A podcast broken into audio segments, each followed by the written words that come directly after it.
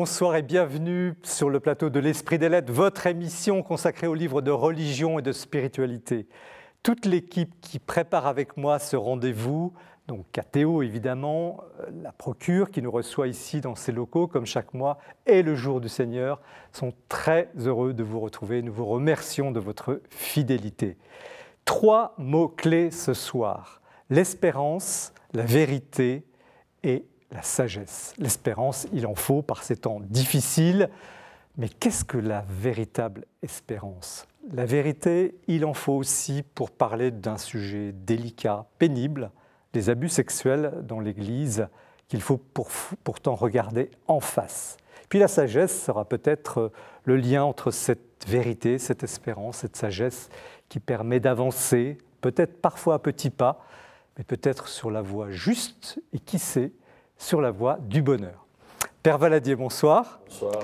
Je ne sais pas si je peux vous présenter parce que vous êtes très connu comme jésuite, comme écrivain. Vous avez été professeur de philosophie au Centre Sèvres, euh, la faculté jésuite de Paris. Vous êtes un philosophe politique euh, connu, respecté, spécialiste de Nietzsche. Vous avez aussi dirigé la célèbre revue Études hein, et vous êtes l'auteur de pas loin de, pas loin d'une quarantaine, quarantaine d'ouvrages, d'essais et vous venez de publier chez MAM un petit livre très dense, petit euh, par la taille, mais très dense par le contenu, ce qui nous fait tenir en temps d'incertitude l'espérance vive. vive. C'est un, livre de réflexion profonde sur l'actualité morose que nous, que nous traversons, actualité qui, qui voue beaucoup au désespoir, mais où vous nous donnez, je dirais, une magistrale leçon euh, d'espérance revisitée à la lumière de votre expérience d'observateur plutôt très avisé de la société. Alors le livre est vraiment sans concession pour euh, ce qu'on pourrait appeler les marchands d'espérance facile, ces vendeurs d'illusions qui nous font croire monts et merveilles, y compris dans l'Église, ce qui en fait un ouvrage indispensable. Céline Oyo, bonsoir. Bonsoir. Vous êtes une journaliste spécialiste des questions religieuses, vous êtes à la Croix, chef adjointe du service religion, et vous avez notamment couvert ces dernières années les scandales d'abus sexuels qui ont marqué euh, la vie de l'Église, avec une précision qui donne force aujourd'hui à ce livre de synthèse que vous publiez chez Bayard, intitulé La trahison des pères, sous-titre Emprise et abus des fondateurs de communautés nouvelles. C'est un travail absolument remarquable, terrible à la fois, sur euh, l'Église, sur sa misère, qu'il faut lire car il permet d'avancer euh, sur la recherche de la vérité. Père euh, David Marc d'Amonville, bonsoir. Bonsoir. Vous êtes un moine bénédictin de l'abbaye d'Ancalcade dans le Tarn. Et euh, vous avez été aussi un artiste peintre, un poète, que vous êtes toujours d'ailleurs, euh, avant d'entrer au monastère. Vous nous raconterez tout ça tout à l'heure. Alors, trentaine d'années de, vie religieuse derrière vous, et vous avez déjà publié plusieurs ouvrages de, méditation, et dont ce, dernier ouvrage chez Albin Michel, Si tu veux la vie. Alors la petite jaquette indique une sagesse monastique pour tous, effectivement un livre très accessible vous déployez votre talent de, pédagogue, de virtuose des mots pour rendre compte de la fameuse règle de Saint Benoît qui rythme votre vie monastique. Donc ça donne un, ouvrage de sagesse très accessible, tonique, qui est aussi une méditation sur, sur l'Église et sur la société. Donc par les temps qui courent, c'est un livre, je crois, qui sera de grand soutien pour tous ceux qui peinent. Vous voyez trois ouvrages très, riches, euh, l'espérance, la, vérité et la sagesse, qui vont euh, meubler et nourrir euh, cette soirée avec vous. Nous commençons comme chaque mois par un petit tour de l'actualité du libraire que notre chère Mathilde Mailleux nous a préparé.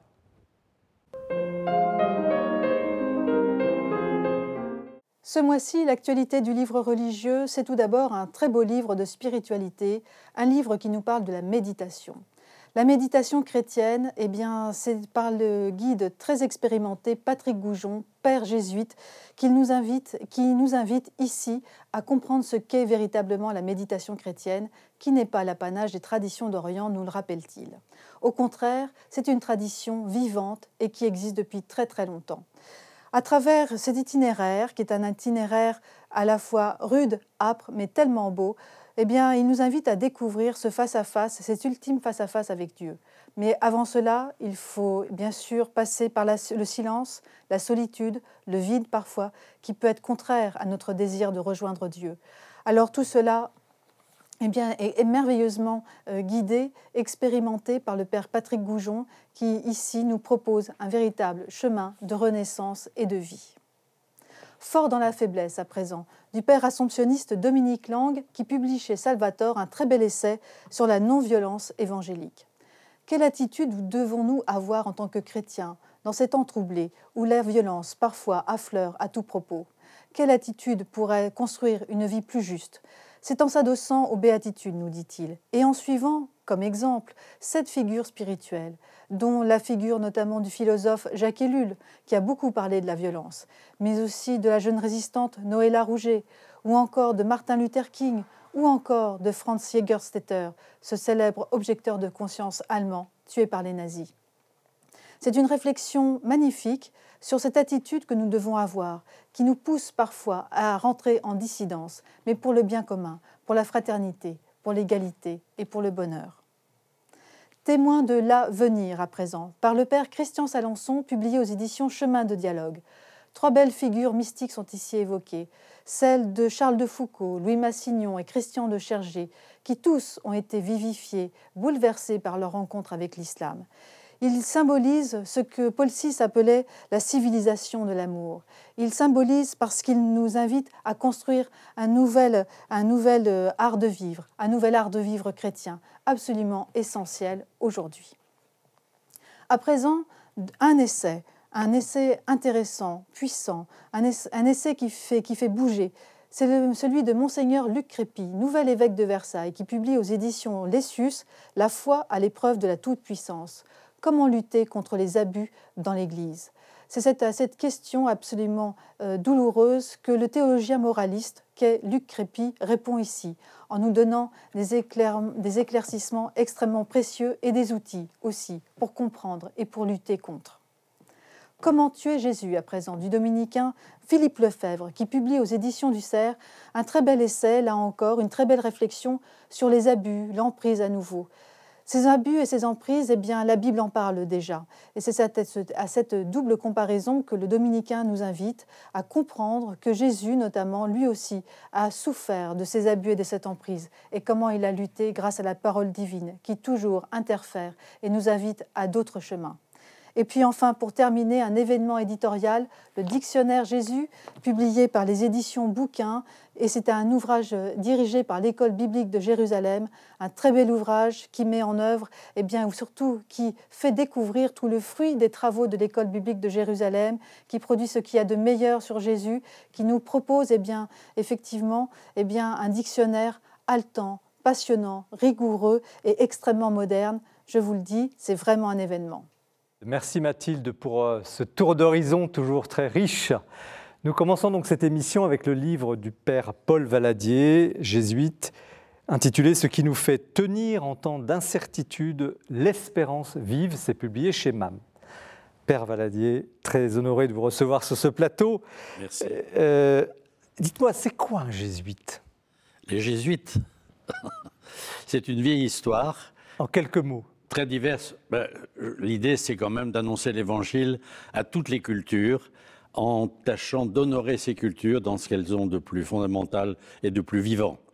Et non pas de les éradiquer pour, euh, soi-disant, laisser place à l'évangile, mais faire exprimer à l'homme tout ce qu'il a de porteur et de divin en lui et lui révéler sa grandeur. C'est un peu ça le but des jésuites. Et vous Ils n'y réussissent pas toujours, loin de là. Et vous, dans votre carrière, parce que vous avez une carrière euh, universitaire, euh, philosophique notamment, vous avez, dans ce domaine de la philosophie, tenté de porter ce, message?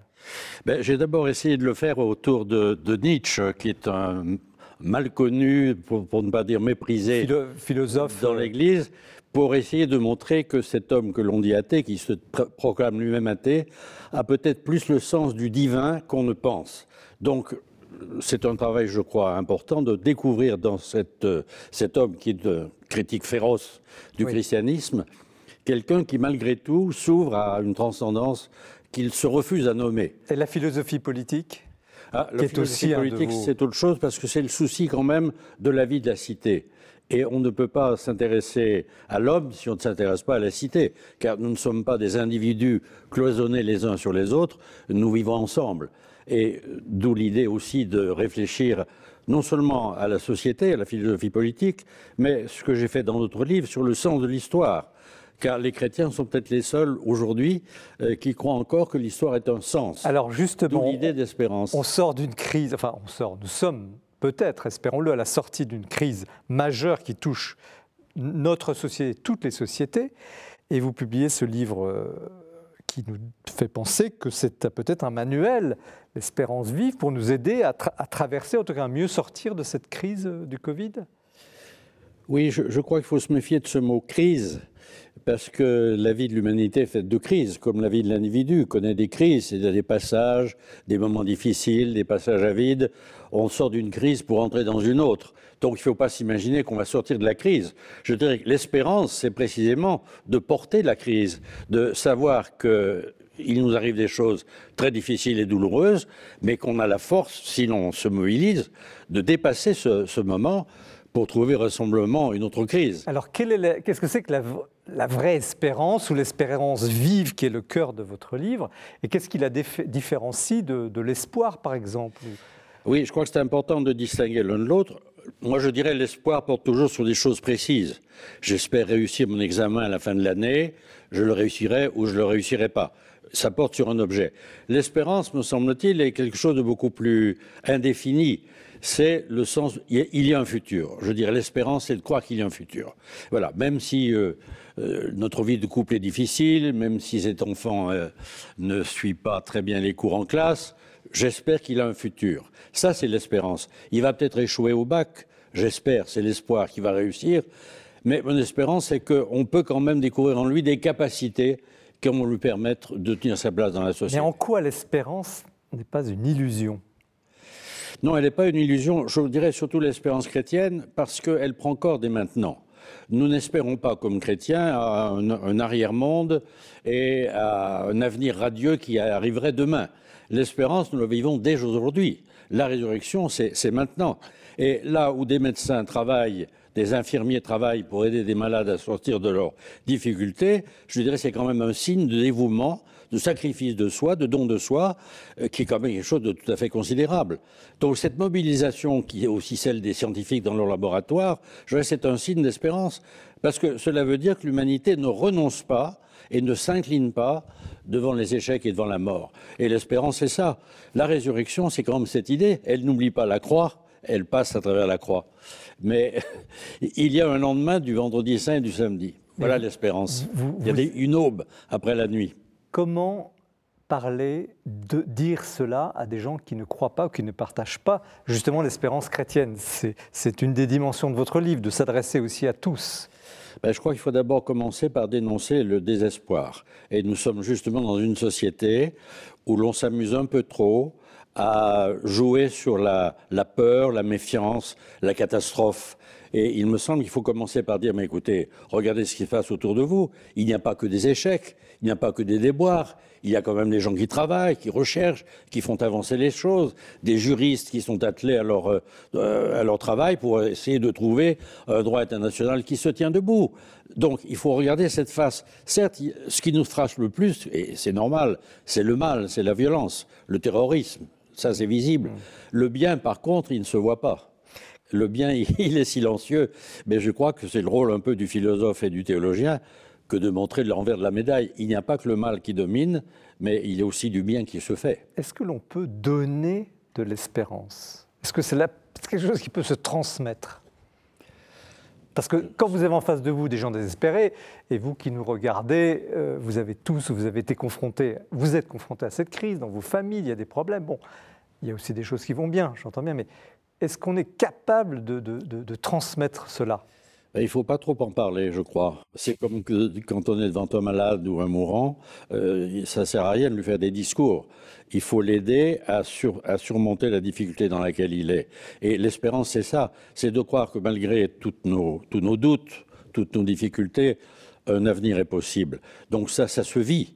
Et je crois que c'est pourquoi j'appelle le sous-titre, c'est l'espérance vive. Parce que l'espérance, ce n'est pas une théorie, ce n'est pas une idéologie, ce n'est pas une attente vaine. Nous pouvons la vivre dès maintenant dans la fraternité et dans la charité. Alors il y a quand même quelque chose d'assez étonnant. Vous, vous, le dites euh, très bien. Euh, il faut que la promesse soit mise à l'épreuve sous peine de n'être qu'un rêve vain ou une pure illusion. Ce n'est qu'en traversant le désert que l'on peut entrevoir ce qu'il en est de la terre promise. À propos d'espérance, qui n'irait pas finalement sans cette épreuve. Ah Comme si, par exemple, Dieu avait planté l'épreuve, le mal, vous venez d'en parler, pour éprouver cette espérance? Ben, je crois que c'est quand même un peu ce que disent les Écritures, non? Que le peuple hébreu n'arrive pas sur la terre promise dans un autocar climatisé, du moins c'est ce qui me semble. Et la résurrection ne va pas sans le Golgotha. Donc c'est pas que Dieu veut, c'est parce que nous ne pouvons pas croire, croître nous-mêmes sans traverser les épreuves. La, vie est un arrachement perpétuel. Le bébé qui sort du sein maternel, autant que je sache, il n'est pas très content. C'est sa première crise parce qu'il sort d'un environnement douillet et il faut qu'il commence à marcher sur ses pattes à lui. L'illusion, ça, c'est pas facile. C'est vrai tout le long de la vie. L'illusion, justement, ce serait ce que nous propose cette société très technologique, euh, ultra climatisée en tous les sens du terme. c'est de croire qu'on peut euh, avancer vers la terre promise en autocar climatisé. Alors vous avez une, on ne va pas euh, déflorer le livre, hein, vous, pourrez évidemment le lire avec profit, c'est un livre dense, exigeant, mais, mais qui apporte beaucoup. Vous, vous, vous, prenez euh, successivement un certain nombre de, de réalités de, de, notre 21e siècle, l'écologie, la démocratie, euh, la post-vérité, la, fameuse télé-réalité, le fait que, que, finalement on peut peut-être vivre à distance, et cette expression très belle, la déréalisation du monde. On, serait dans un monde finalement réel, mais qui n'est pas réel, qui donne cette apparence. Qu'est-ce qui est le plus grave dans votre euh, analyse et, diagnostic? C'est cette post-vérité, euh, vous parlez de farce du langage, une espèce de, de, nuages dans lequel nous nous trouvons Qu'est-ce qu'il y a de plus grave? C'est un des thèmes, je crois, de l'émission, la vérité. Je crois qu'il ne faut pas renoncer à la vérité. La vérité est difficile à atteindre et là encore, on n'atteint pas la vérité sans la mise à l'épreuve. Euh, un scientifique sait bien qu'il faut vérifier euh, l'expérience qu'il veut faire et, il peut découvrir qu'il s'est trompé.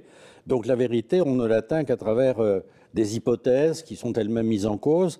La vérité suppose précisément qu'on passe à travers, à travers les illusions à travers éventuellement le mensonge, mais qu'on reste pas, qu'on n'en reste pas là. Hmm. Donc la vérité, c'est un travail douloureux et difficile. Et on a quand on croit l'avoir atteinte, je dirais qu'on la rate.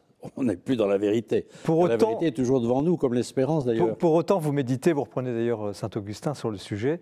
Euh, quand on a découvert peut-être cette vérité, qui est un sujet difficile, euh, il ne faut pas pour autant arracher euh, euh, ce qui ne va pas à côté, au risque de tout, de tout euh, massacrer. et ça, vous insistez beaucoup là-dessus. La parabole de l'ivraie et du bon grain. À vouloir trop bien faire, et peut-être qu'on va en parler tout à l'heure à propos du renouveau, à vouloir trop bien faire, à croire qu'on est du côté du vrai, on risque de faire beaucoup de dégâts. Et malheureusement, c'est ce qui se produit. Donc il faut, il faut veiller à ne certainement à laisser pousser le blé, mais pas trop trier et trancher dans le vif parce qu'on risque de faire le contraire de ce qu'on veut.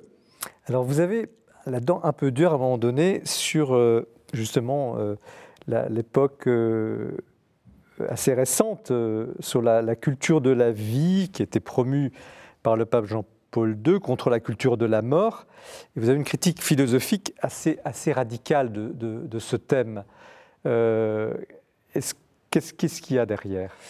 Bah, Ce qu'il y a, c'est que je n'aime pas du tout l'expression de culture de mort. Parce que parler de culture de mort, c'est enfoncer notre société dans la mort. Or, précisément, l'espérance chrétienne, c'est l'inverse. Bien entendu que nous connaissons des morts, nous connaissons des épidémies du terrorisme. Mais parler de culture de mort, ça veut dire que la société est complètement dégradée et qu'elle ne peut pas s'en relever. Ça, je crois que c'est un message qu'on ne peut pas tenir. Parce que ce n'est pas vrai. Dans, dans toute société, comme en chacun de nous, des pulsions de mort, mais il y a aussi des pulsions de vie. Alors qu'est-ce qu'on choisit? La mort ou la vie?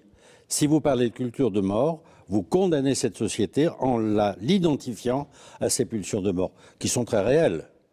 Mais je crois qu'un chrétien, bah, tout simplement un être humain, ne veut pas se contenter de regarder le négatif, il faut aussi regarder de l'autre côté de la médaille. Voilà pourquoi je suis sévère à l'égard de cette expression qui me paraît contre-productive, à la limite même pas très chrétienne. Et euh, vous avez aussi un moment donné une critique sur la civilisation de l'amour, on, en a parlé dans l'introduction. Vous dites attention, c'est un thème qui peut euh, oui. représente un certain danger, une sorte d'illusion alors. Ben parce que civilisation de l'amour, on trouvera sans doute ça à propos du renouveau, c'est de croire que c'est se passer des médiations qui sont celles de la justice. Une société de charité, c'est une société qui, qui, passe à travers des lois qui ne sont pas nécessairement adéquates à la charité. C'est pour ça que là encore, je m'en prends un peu à ce que dit Jean-Paul II, parce que je ne crois pas qu'on puisse avoir une civilisation de charité. On aura toujours une société à peu près juste, comme dit un grand philosophe américain. Si elle est à peu près juste, il y aura toujours du travail à faire. Il faut améliorer ce qui se passe dans les prisons, dans les écoles.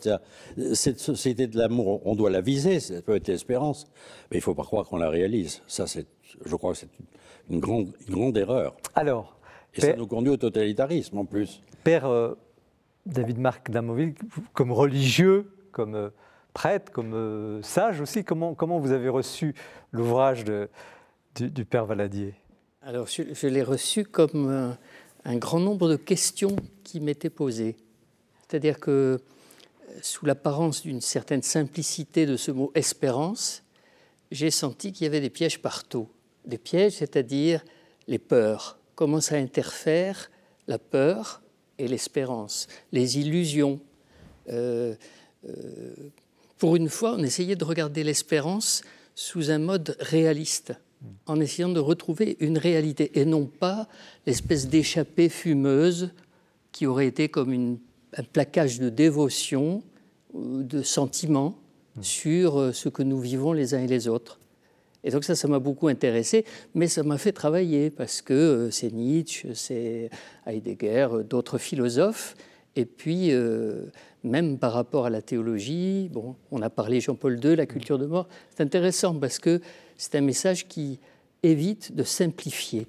Céline Oyo, comme journaliste, comme femme sur le plateau, comment vous, vous, recevez euh, ce message d'espérance, ce livre sur l'espérance? Mais Étonnamment, le mot qui m'est venu, c'est euh, consolant parce qu'en fait, on peut, dans l'épreuve, être consolé par euh, des arguments qui viennent du cœur, de l'affectivité, mais aussi, on peut aussi être consolé euh, par des arguments de la raison. Et, je trouve que dans votre livre, vous donnez énormément d'arguments en raison sur lesquels on peut vraiment s'appuyer de manière solide quand on traverse des épreuves et les crises qu'on traverse actuellement. J'étais euh, particulièrement marquée par tout ce que vous dites sur euh, euh, la fascination qu'on peut avoir du mal. En fait, il faut savoir être lucide dans l'espérance et regarder le réel dans son opacité, mais ne pas se laisser fasciner par le mal.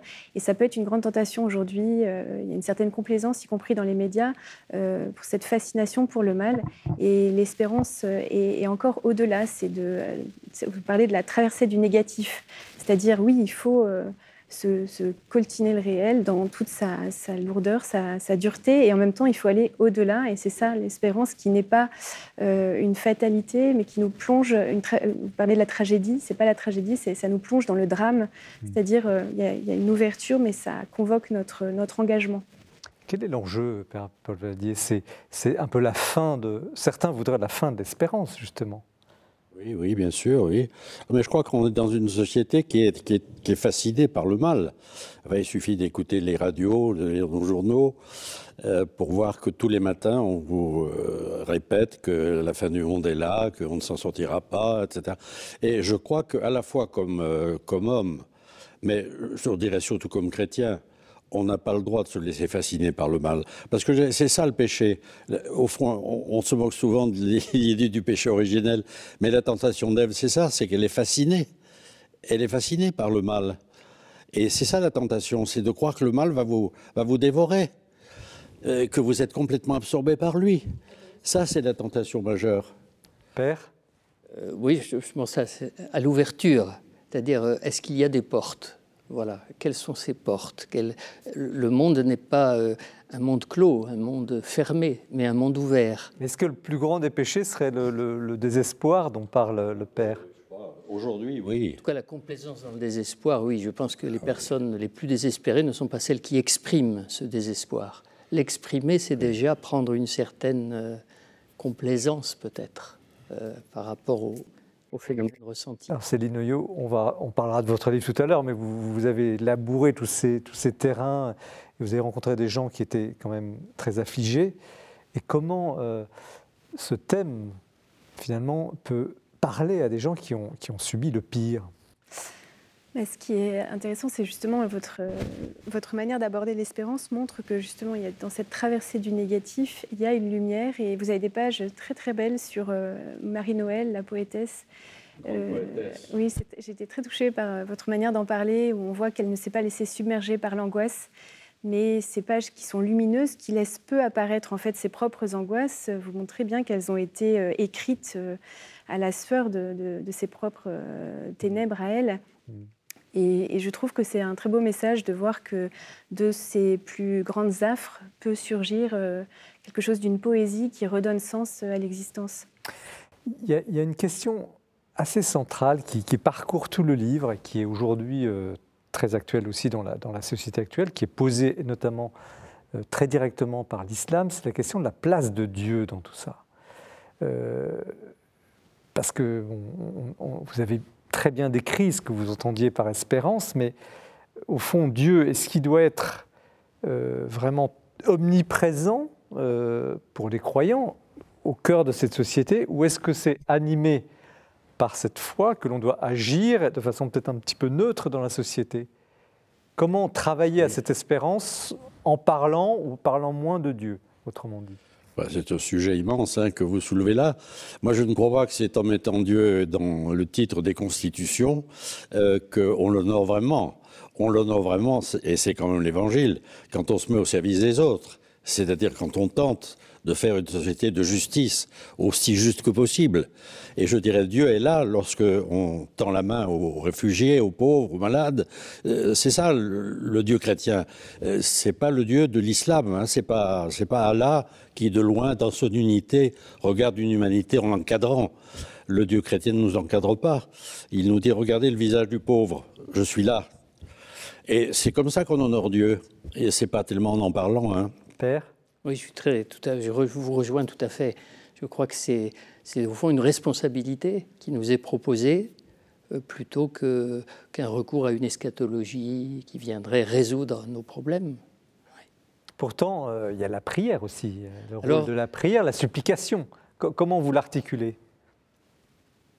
Ah ben, Il n'y a pas de vie humaine sans silence, évidemment. Si on est uniquement dans le, euh, dans les médias, dans le, papillonnage partout.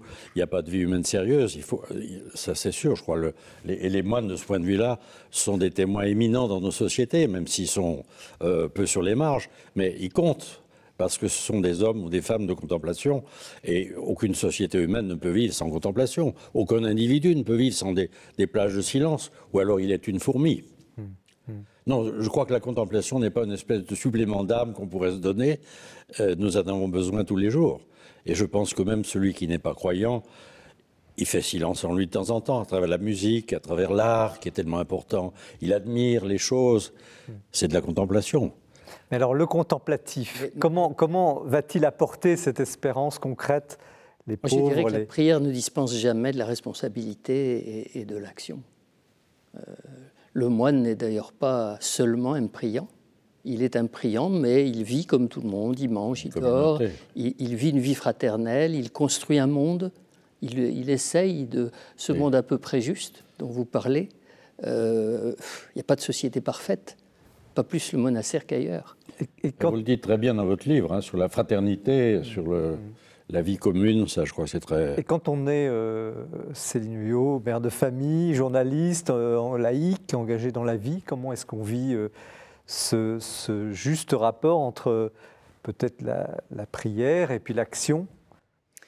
En fait, dans, le métier de journaliste, je ne citerai pas un, confrère qui m'avait dit un jour que le journalisme, c'est d'abord un regard et, en fait, effectivement, je pense que ce regard, il doit être nourri à une espérance euh, qui vient de la prière pour le chrétien ou, d'ailleurs pour euh, des journalistes non chrétiens. Mais je pense que comme journaliste, il y a cette responsabilité de porter un regard euh, euh, qui n'est pas, qui ne parle pas de foi nécessairement, mais c'est cette lumière qui permet aussi de, de choisir d'une certaine manière l'angle d'approche de, de l'actualité.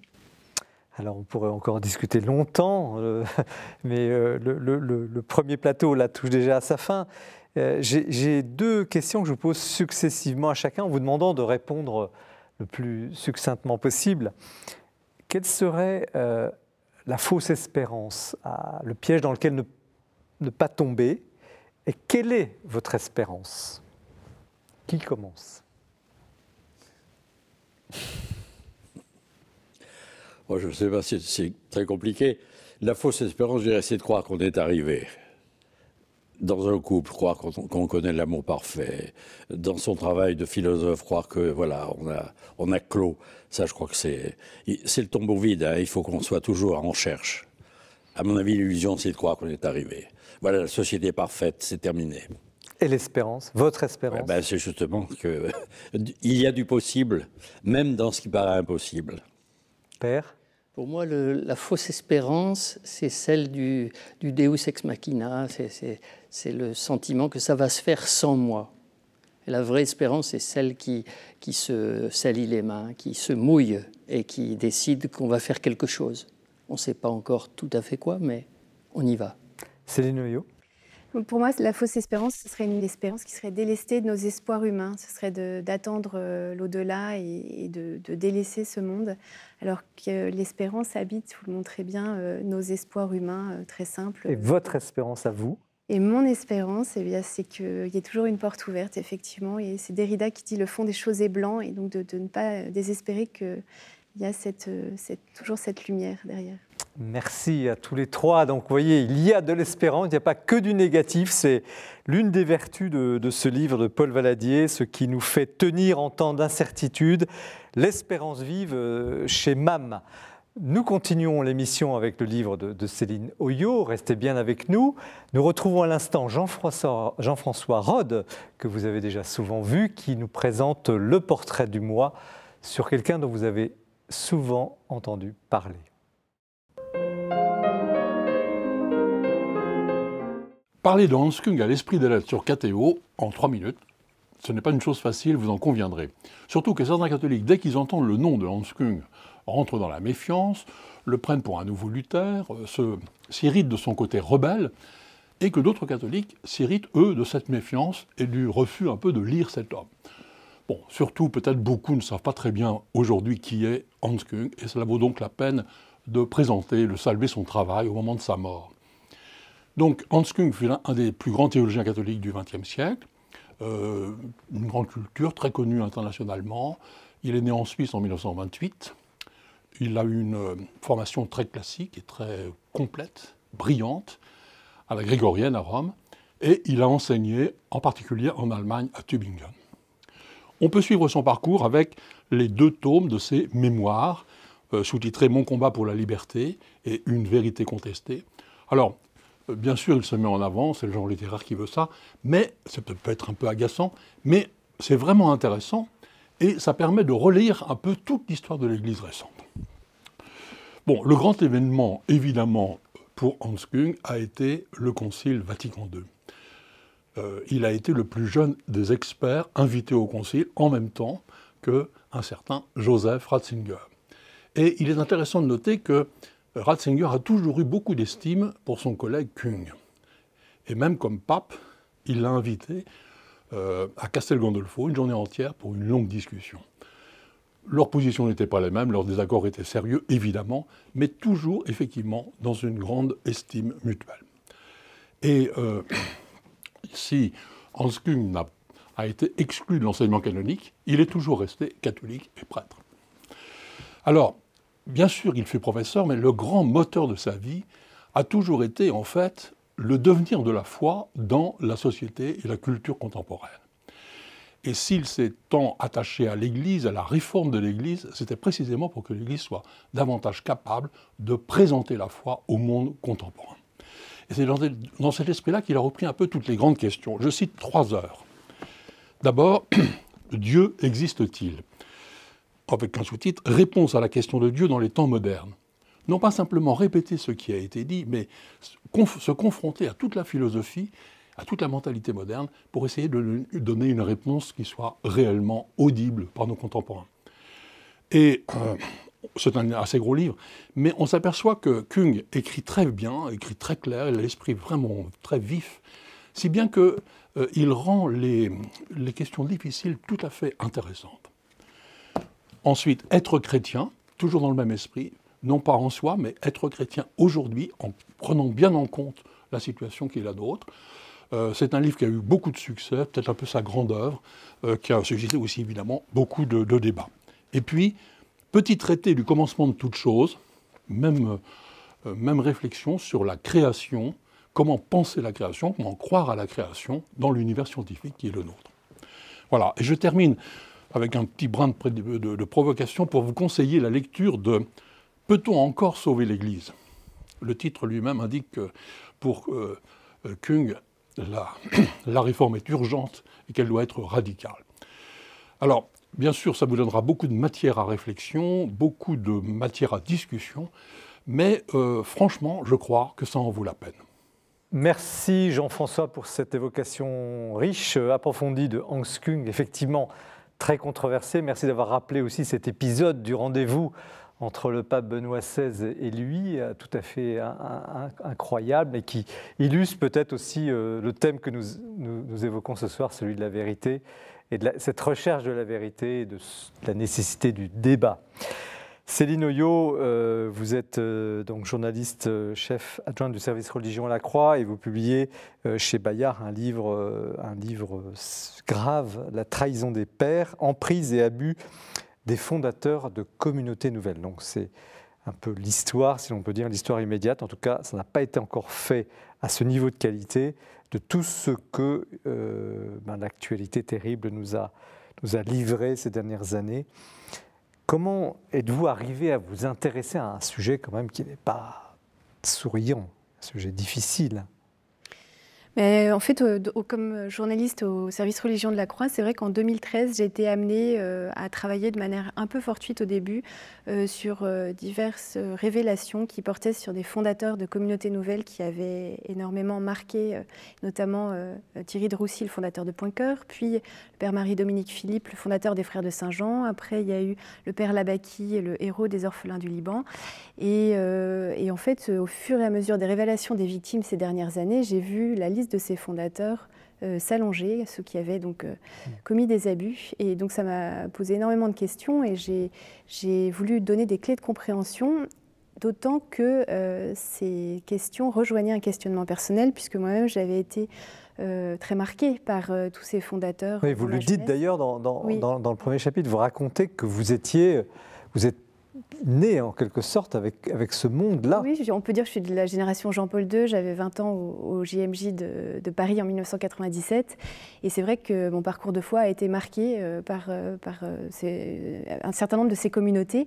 Et j'ai partagé, du coup, comme beaucoup de croyants de, de, cette génération, bah, la, sidération, la colère, la tristesse, enfin tout cet ensemble de, de, de, réactions, euh, quand, cette incompréhension face à la découverte de la face sombre de ces personnes. vous auriez pu euh, passer ça sous le tapis, dire bon, c'est pas pour moi Néanmoins, vous avez creusé et ça donne ce Ça m'intriguait. En fait, j'avais cette question qui me taraudait. Je me disais comment des personnes qui ont eu des intuitions si lumineuses, qui ont pu faire euh, du bien autour d'elles, parce qu'elles sont quand même suscité, ils ont quand même suscité euh, de nombreuses euh, vocations, des conversions, en tout cas à leur contact. Il y a des gens qui ont aussi traversé des épreuves et qui ont été remobilisés dans l'existence grâce à eux. Et en même temps, ils ont aussi perpétré des abus qui, qui ont détruit des vies. Donc il y avait ce mystère et cette question qui me taraudait depuis plusieurs années. Et et, c'est ce que j'ai voulu essayer de comprendre en, interrogeant euh, des experts de divers domaines, parce qu'il me semblait que, ben, qu'en fait, il y avait des causes euh, multiples. Et je, me disais, voilà, il faudrait que je creuse du côté de, des causes historiques, des causes psychologiques, euh, ecclésiales, théologiques. Ah, c'est une des richesses aussi de ce livre, parce que vous, avez, vous interrogez au fond beaucoup de, disciplines, vous interrogez beaucoup de, témoins, mais aussi d'experts. Est-ce qu'il a été difficile d'accéder à toutes ces sources, finalement, d'accéder à, à une certaine vérité, parce qu'on a caché ces choses-là longtemps. Oui, alors j'étais prise aussi dans un mouvement de révélation qui, qui quand même a commencé il y a, quelques années, notamment euh, même, Benoît XVI dont on parlait tout à l'heure, il a quand même euh, euh, ouvert, on dit, la boîte, la boîte de Pandore en, en commençant par, dès son élection en 2006, en, sanctionnant un de ses fondateurs, le, le- sans doute le plus, le plus criminel, le père Maciel Maciel, mexicain. Euh, Fondateur des Légionnaires du Christ. fondateur des Légionnaires du Christ. Euh, donc euh, voilà, j'ai aussi participé à ce mouvement, mais j'ai eu la chance d'être effectivement au carrefour de beaucoup de personnes qui s'interrogeaient sur ces questions. Donc il y a bien sûr les, les victimes qui, en me donnant leur témoignage, m'ont vraiment poussé aussi à comprendre que il fallait faire la vérité et c'était important d'aller au bout de ce travail. Et il y a eu aussi les, les lanceurs d'alerte, euh, beaucoup d'experts aussi. Est-ce qu'on vous a fermé des portes? Euh, ben, disons que j'ai rencontré pas mal de, de, de résistances, de réactions euh, qui ont pu être euh, assez difficiles. Alors euh, il y avait euh, à la fois bah, dans ces communautés euh, ou dans, parmi les disciples euh, de ces fondateurs, euh, ceux qui étaient dans le déni et euh, qui pouvaient euh, du coup euh, critiquer euh, vertement ce que je pouvais écrire ce qu'on pouvait publier dans la Croix. Il y a aussi euh, bah, voilà, pas mal de, de- de réactions euh, comme euh, tu fais du mal à l'Église, euh, euh, ça participe à la destruction de l'Église, dans un contexte de déchristianisation, pourquoi appuyer là où ça fait mal? Donc on vous demandait de vous taire. Bah, il y a eu, euh, oui, euh, est-ce que vous, euh, cette petite musique persistante, est-ce que vous n'en faites pas trop? Est-ce que vous, allez bien un jour parler de ce qui va bien dans l'Église? Ce qu'on fait par ailleurs dans la croix au quotidien. Euh, Comment vous avez traversé ce- ce- ce- cette épreuve? On parlait d'épreuve, de mise à l'épreuve, parce qu'au fond, on vous demandait d'arrêter ou de ralentir. Bah, je pense que c'est euh, vraiment le, contact, la rencontre des victimes, euh, de ces anciens membres de communauté aussi, euh, le, chemin dont elles témoignaient, de vérité, de, de liberté aussi. C'était quelque chose qui me frappait, une liberté intérieure très. Une soif de liberté intérieure euh, qui avait été étouffée dans certaines de ces communautés. Et, c'est ça qui m'a beaucoup poussée. Et puis, euh, j'ai été encouragée par ma rédaction.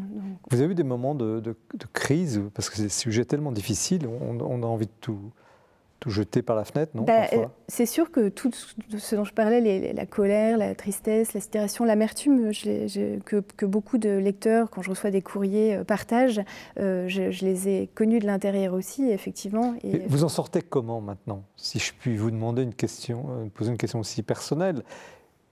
Euh, quand, quand on a vi- visité tout- tout- toute cette misère, parce que cette noirceur, ces contre-témoignages euh, cachés en plus, Je n'en ressors pas abattue. Euh, on parlait de l'espérance et de la traversée du négatif euh, tout à l'heure, et du regard aussi qu'on peut porter. Je- J'espère que ce livre ne va pas abattre ses lecteurs. Je ne pense pas avoir voulu justement me laisser fasciner par le mal. J'ai- je pense que j'ai traversé au fil des années, parce que ça, ça fait quand même euh, maintenant euh, de nombreuses années, euh, je me suis affrontée en fait. J'ai voulu regarder en face ces émotions que pouvaient provoquer ces révélations en moi et faire la part des choses entre ce qui est de mes ressentis et de ce qui relève de- du sujet. Et on met toujours de soi dans un Mmh. sujet, a fortiori dans des sujets qui touchent encore plus à l'intime. Euh, comme, comme ce- ces sujets. Mmh. Et, et il m'a semblé que c'était important de faire tout un travail euh, sur moi à travers euh, bah, les exercices de Saint-Ignace euh, dans la vie, euh, justement, euh, euh, donnés par les, les jésuites, à travailler un travail personnel, euh, plus psychologique. on sent que c'est un livre euh, mûr, enfin c'est un livre qui était, qui était long, à- Oui, il sans doute à, à travailler, mais c'est pas un livre de, agressif, c'est un livre très, très informé, extrêmement bien informé, mais très, très, je, je dirais pas serein, parce que le sujet n'est pas serein, mais un livre mûri. Ben, je pense que oui, il- a mûri au fil des années et j'ai voulu dans l'introduction effectivement dire d'où je, je parlais, euh, Mm. pourquoi j'écrivais et, et qui, qui j'étais un peu, en, en- enfin en tout cas d'où je venais. Euh, et ensuite, euh, voilà, laisser ça, mais pour qu'on sache d'où je pars. Et puis après, voilà, poser euh, ces questions à ces experts pour, euh, pour Qu'avez-vous le- compris en définitive sur l'Église? Puisque vous avez traversé le négatif, comme vous dites.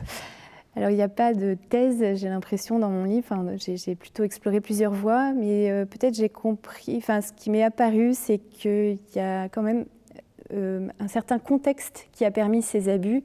des personnalités déviantes. Il peut y en avoir à toutes les époques, mais un certain contexte de crise un contexte de grandes attentes et un contexte où le contrôle était moins fort a pu favoriser ces abus. Le contexte de crise, c'était euh, euh, la sécularisation et puis le contexte après Vatican II de, crise dans l'Église avec une certaine déstabilisation. Donc les, fondateurs apparaissaient comme de véritables sauveurs. Voilà, exactement, pour, pour un grand nombre de fidèles qui pouvaient être déstabilisés et qui cherchaient des, des lieux sûrs euh, doctrinalement, euh, des, lieux repères, euh, des phares dans la tempête. Et, mais il y avait aussi ce contexte de grandes attentes, grandes attentes de renouveau. On parlait de la grande Pentecôte, qui avait appelé de leur vœu les papes Jean XXIII, Paul VI. Et il y avait des attentes de, spirituelles très fortes, de relations personnelles avec À quel moment un fondateur, aussi sain en apparence c'était-il, dérape enfin, Parce que c'est hallucinant ce que vous racontez. quoi. Qu'est-ce qui se passe? Oui, c'était une des grandes questions. Je me disais, au fond, est-ce qu'ils ont été, euh, entre guillemets, pervers euh, dès le début et on n'a pas vu? Ou est-ce qu'ils euh, se sont laissés dériver, gagner par l'orgueil spirituel devant le succès Parce qu'ils Mais est-ce qu'il y a un trait commun entre tous ces j'ai interrogé des, psychothérapeutes, euh, psychanalystes, justement, pour essayer de comprendre ce profil. Alors, euh, ils se refusent à adresser un profil type, mais néanmoins, il y a quand même des traits de caractéristiques. Alors, euh, je parlais du pervers, le vrai pervers, c'est-à-dire celui qui, jouit de détruire l'autre, c'était très rare. En revanche, il y a souvent, cette, enfin, nombreux sont ceux qui présentaient une faille narcissique qui, et qui pour combler cette faille, ont exploité euh, d'autres à leur fin, euh, sans nécessairement, enfin, sans l'intention nécessaire de, détruire, mais justement pour combler cette faille. Est-ce qu'il y a un trait commun entre euh, les communautés nouvelles, hein, qui est quand même l'angle de votre livre, et le clergé diocésain.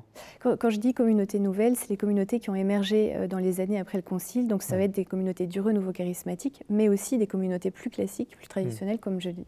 Mais, les, mais, par exemple, ce qu'on entend dire sur, sur euh, certains prêtres dans, de clergé diocésain, est-ce que c'est le même type de comportement ou est-ce qu'il y avait quelque chose de spécifique à ces communautés euh, bah, Le phénomène de l'adulation de la figure du père, euh, à qui, on va dépendre, euh, qui, qui, va avoir une certaine emprise, on peut le retrouver dans, le clergé diocésain. Après, la particularité de ces, de ces communautés, c'est que leurs membres sont peu à peu coupés de l'extérieur, de leur famille.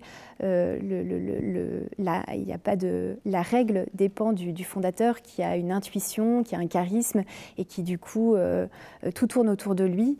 Euh, et donc, en fait, dans ce système clos, euh, la place du fondateur et de son emprise sont beaucoup plus fortes. Et, on peut imaginer que les dégâts sont, d'autant plus grands. On dit que pour sortir de, de, cette emprise, quand on était dans une communauté déviante, il faut presque autant d'années que les années qu'on ah. a passées dans ces communautés. Alors, une dernière question avant de vous donner la parole, euh, mes pères. Est-ce qu'on est face à un accident de l'histoire ou est-ce qu'on est face à ce qu'on appelle une systémie qui pourrait malgré tout se reproduire? Bah, je parlais de ce, contexte de, non-contrôle et effectivement, euh, aujourd'hui, on est dans une, euh, Église euh, qui prend conscience de, des dérives qui ont été liées aussi à une absence de contre-pouvoir dans, ces, communautés.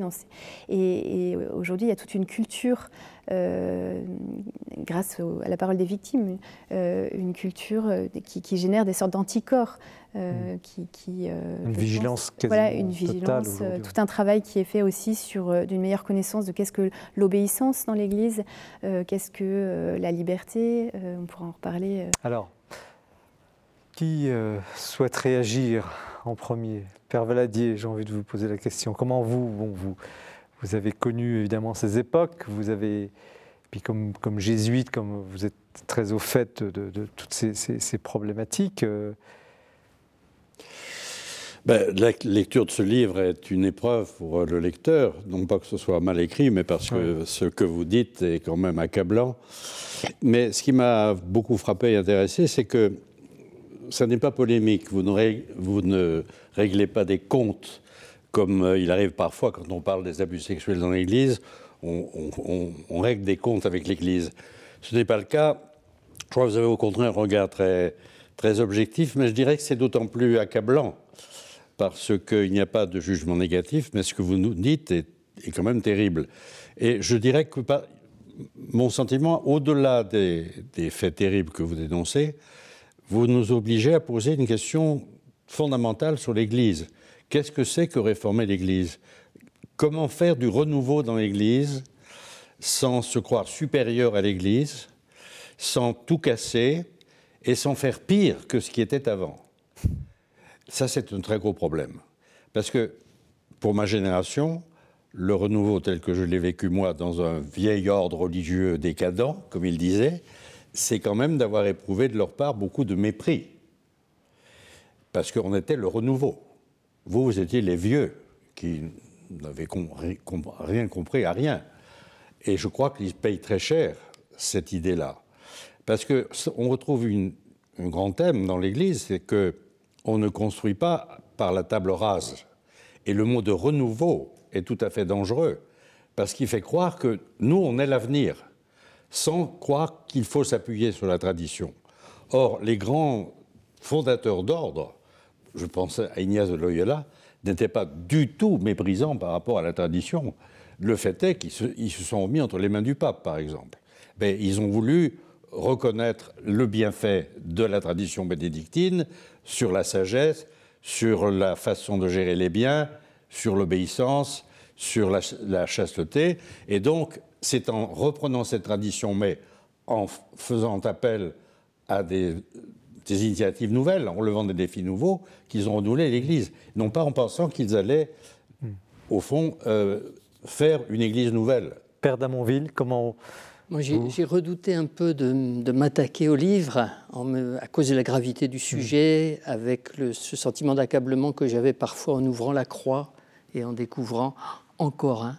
Euh, euh, j'avais envie de refermer aussitôt. Quoi. Euh, mais j'ai été très frappé par le fait que vous avez défini votre sujet avec précision, c'est-à-dire que vous n'avez pas prétendu résoudre toutes les questions, évoquer tous les cas, mais on s'est contenté des... Bon, c'est déjà considérable, les communautés de cette période nouvelle de 30 ans ou 40 ans de, vie de l'Église, et vous avez très très bien rapproché ce qui pouvait l'être, distingué ce qui devait l'être. Ça, ça m'a frappé. Les rapprochements, bien sûr, avec les, frères Philippe euh, et une certaine, je ne sais pas comment dire, un glissement sur la miséricorde et sur euh, l'amour d'amitié ou des, des, notions qui théologiquement ne semblaient pas très, très, très fiables. Et puis alors, euh, sans volonté, avec un amour de l'Église qui est sensible, du premier de la première à la dernière ligne, et, ça, ça sauve tout pour moi, hmm. parce qu'on ne peut parler de l'Église qu'en aimant l'Église. Enfin, il s'agit d'aider la vérité à se faire, mais, mais de l'intérieur et avec bienveillance. Et j'ai senti cette bienveillance. Ça m'a beaucoup réconforté. Vous disiez que ça peut être consolant. Oui, ça peut être consolant parce que comme étant représentant d'un vieil ordre, les bénédictins, bon voilà, 15 siècles, bah, des dérapages chez les bénédictins, mais ça existe aussi, des abus de pouvoir, ça a existé, ça existera encore. Partout où il y a de l'homme, il y a de l'hommerie. Enfin, à la fois, on ne prétend pas arriver à autre chose que c'est à peu près juste, à ces, bons réflexes, et vous avez bien analysé aussi euh, l'aspect de l'époque. C'est-à-dire on était dans un temps précis, on n'était pas n'importe quand, on était en face d'une église qui, n'osait plus parler, et il y avait là des gens pleins d'espoir, pleins de fougue. On, est parfois très proches, nous les moines, de certains de ces, de ces mouvements. Les béatitudes, et on les connaît, Alors on justement, on les apprécie. Comment euh, ne pas, justement, le livre, c'est un livre comme un livre médical, c'est-à-dire qu'il prend chacun de ses fondateurs, les uns après les autres, enfin ceux qui sont incriminés, euh, bon, euh, c'est un dossier complet. Euh, comment ne pas jeter toute l'eau et tout ce qu'ils ont apporté dans, ces renouveaux comment, comment faire la part des choses aujourd'hui entre la misère, je dirais même la crasse, parce que c'est horrible, et puis, et puis la beauté de ce qu'ils ont pu apporter Comment Père, est-ce qu'il y, a quelque chose à sauver ou pas? Vous êtes assez sévère vis-à-vis de ces mouvements, mais quand même, ils ont apporté quelque chose. il y a sûrement à en tirer profit. Je veux dire, c'est pas, euh, on n'est pas simplement dans le mal et dans le négatif. Simplement, ce que je, ce, que je plains et celles que je plains, c'est ceux qui sont dans ces mouvements aujourd'hui. Quand ils découvrent quelle a été la perversité de leur fondateur. Est-ce qu'ils peuvent continuer comme ils ont commencé, parier leur vie sur là-dessus? Moi, c'est ça que je redoute et j'ai peur que beaucoup n'arrivent pas à s'en tirer, soit en fuyant dans le déni, soit en trouvant leur vie brisée. Alors, qu'est-ce qui peut en sortir de positif? J'avoue que je, ne sais pas trop. Je ne sais pas trop. Céline? Il y a tout un travail de purification et de réforme à faire et qu'ont déjà entrepris certaines de ces communautés, comme euh, la communauté Saint-Jean, qui est lancée dans tout un, un travail de vérité.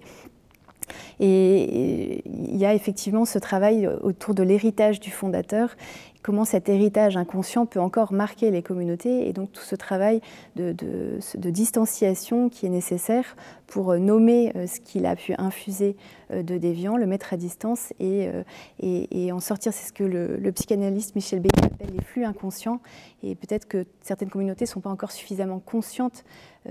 de, ces flux inconscients encore à l'œuvre. Mais je pense que les communautés ne se résument pas à leurs fondateurs, elles ont quand même aussi l'Église peut s'appuyer dans certains cas sur tout un nombre de, personnes dans ces communautés qui veulent vraiment se réformer. Dans ces cas-là, il y a tout le processus de réforme qui est, qui est en cours. Après, quand qui trop, corrige tel ou tel point. Voilà, après, quand trop de personnes sont dans le déni et sont encore trop attachées à la, à la figure du fondateur d'Evian, là, l'Église est obligée de, fermer. Ça a été le cas. Euh, il y a eu quelques cas, vous les, vous les citez. Mais Père, euh, le positif de tout ça, si l'on peut dire, de, ces communautés, parce que là, on fait, on fait un procès, mais quel serait-il? Je, crois qu'il y a un effet de révélation pour chacun des frères, des sœurs qui est passé par là, un effet de révélation personnelle de, son attrait pour Dieu, pour une recherche authentique qui ne sera pas perdue, même si c'est mis à l'épreuve, même mm. si une figure est, mm. cassée, euh, l'élan, il n'est pas nié. D'ailleurs, euh, il y a tellement eu de beaux moments, de, des choses que vous évoquez. Hein. Mais alors, alors ce, mystère, Père, que vous évoquiez à l'instant, comment quelqu'un de pervers, il y a des cas, tous ne le sont pas, mais des cas avérés psychologiquement, psychiatriquement parlant, peut porter un tel fruit. Comment expliquer cette dichotomie entre la personnalité et, l'apparence, qui n'était pas seulement l'apparence non plus? C'est le bon grain livré dont, on parlait tout à l'heure? Comment, vous, analysez ça? Je ne sais pas si on peut l'expliquer, parce que on trouve notre thème de tout à l'heure sur la fascination, euh, une espèce d'effroi ou de d'attrait, d'emprise qui, qui, est au-delà du raisonnable et, et, qui ne peut pas être traité rationnellement. Mais les fruits portés pour ça que je, je, doute un peu de ce que vous avez dit. Dans certains, il faudrait évidemment distinguer les cas. Dans le cas des légionnaires du Christ, je vois mal comment ils peuvent revoir leur fondation et y trouver du positif, parce que quand même, Martial Maciel, c'était non seulement un pervers, mais un criminel, un pédophile. Alors, c'est certainement différent dans d'autres mouvements. Dans le cas des légionnaires du Christ, je crois que là, alors, il y a vraiment quelque chose de, fascinant et quasiment de diabolique. Hein. Cela dit, il y a eu des prêtres et des, bons prêtres. C'est ça qui est fou. C'est le sens de ma question. Ben, je ne sais pas comment ils peuvent s'en tirer, il faudrait leur poser la question. Est-ce que ces, phénomènes ont été possibles aussi à cause de la démission relative d'un certain nombre de seconds, de, de, co-responsables qui n'ont qui n'ont pas fait barrage là où ils auraient pu parce qu'il y avait quand même un déficit de responsabilité, un déficit de, de, prise en charge de, de l'écoute, de l'écoute même. Si mmh. les victimes n'ont pas été écoutées, la plupart du mmh. temps, il y a eu un déni euh, mmh. radical par les plus proches. Donc, euh, il me semble qu'il y a une promotion de l'écoute dans un sens plus large. Oui, mais comment expliquez-vous théologiquement que des gens de, ce type aient porté un tel fruit, qui était quand même visible? Enfin, je me souviens y compris comme journaliste, enfin, de voir euh, euh, toutes ces vocations, tout, ce rayonnement. C'est que, les fruits, on les comptait en termes de nombre, c'était l'idéologie du nombre. Et ce qu'on voit, c'est qu'en fait, les fruits d'une communauté, on juge l'arbre à, ses fruits, est-ce que c'est vraiment le nombre? Est-ce que tant de vocations, c'est euh, signe de la bénédiction euh, de Dieu? Aujourd'hui, ça peut plus être le seul critère. C'est d'ailleurs un critère qui est assez mondain, en fait, c'est hmm. celui du succès. oui, ça marchait. On, a été, on a été fasciné par le succès. Les autorités romaines aussi ont été fascinées par le succès, mais c'est pas forcément les, critères de l'Évangile.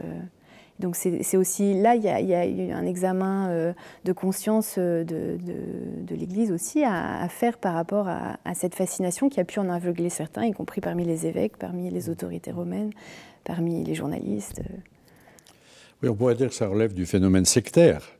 C'est la secte, comme vous avez dit, séparée de tout, et on croit qu'on est les purs, et donc on peut tout se permettre.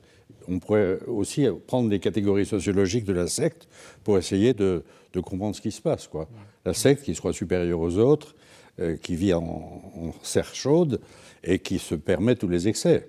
Il, me semble qu'il y a de ça. Donc les, fruits, moi je, je, dois avouer, je ne les vois pas beaucoup. Sur le plan intellectuel, par exemple, je ne vois pas beaucoup les fruits. D'ailleurs, vous le dites assez bien dans le livre. Mais, sur le plan spirituel, est-ce que l'Église a avancé ou est-ce qu'elle a reculé Moi, il me semble que ce sont les personnes qui ont les promesses de la vie éternelle et pas les communautés religieuses.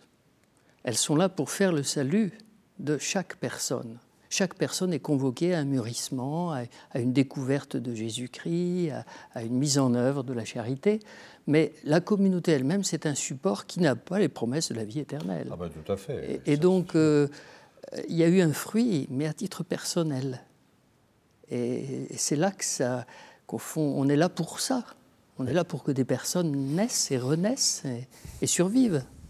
Il y avait un frère aussi qui me disait, euh, cette phrase, j'ai trouvé ça très intéressant, c'est que euh, ces, fondateurs ont pu susciter un renouveau, une conversion qui était bien réelle, mais en, revanche, ils n'ont pas aidé à croître et à, mûrir dans la, dans la vie euh, chrétienne avec cette traversée des épreuves justement qu'on peut avoir après le, le moment de la conversion, parce qu'eux-mêmes étaient pris euh, dans, leurs propres affres. Ils n'avaient pas fait ce travail euh, de traverser euh, du négatif dont vous parliez encore.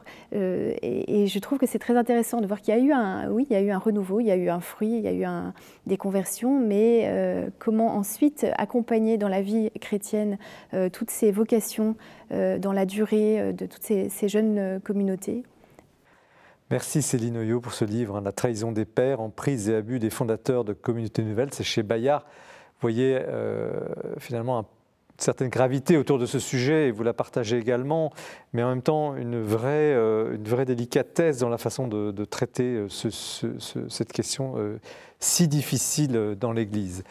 Nous continuons, donc c'était le thème de la vérité et on l'approche avec précaution, modestie aussi merci encore de, ce travail remarquable. Nous poursuivons l'émission. Vous restez bien avec nous, avec le livre du père euh, David Marc d'Amonville, Si tu veux la vie, euh, qui va être le, troisième plateau. C'est l'heure de retrouver Bertrand Deschamps qui nous propose le coup de cœur euh, de ce mois-ci que je vous laisse découvrir.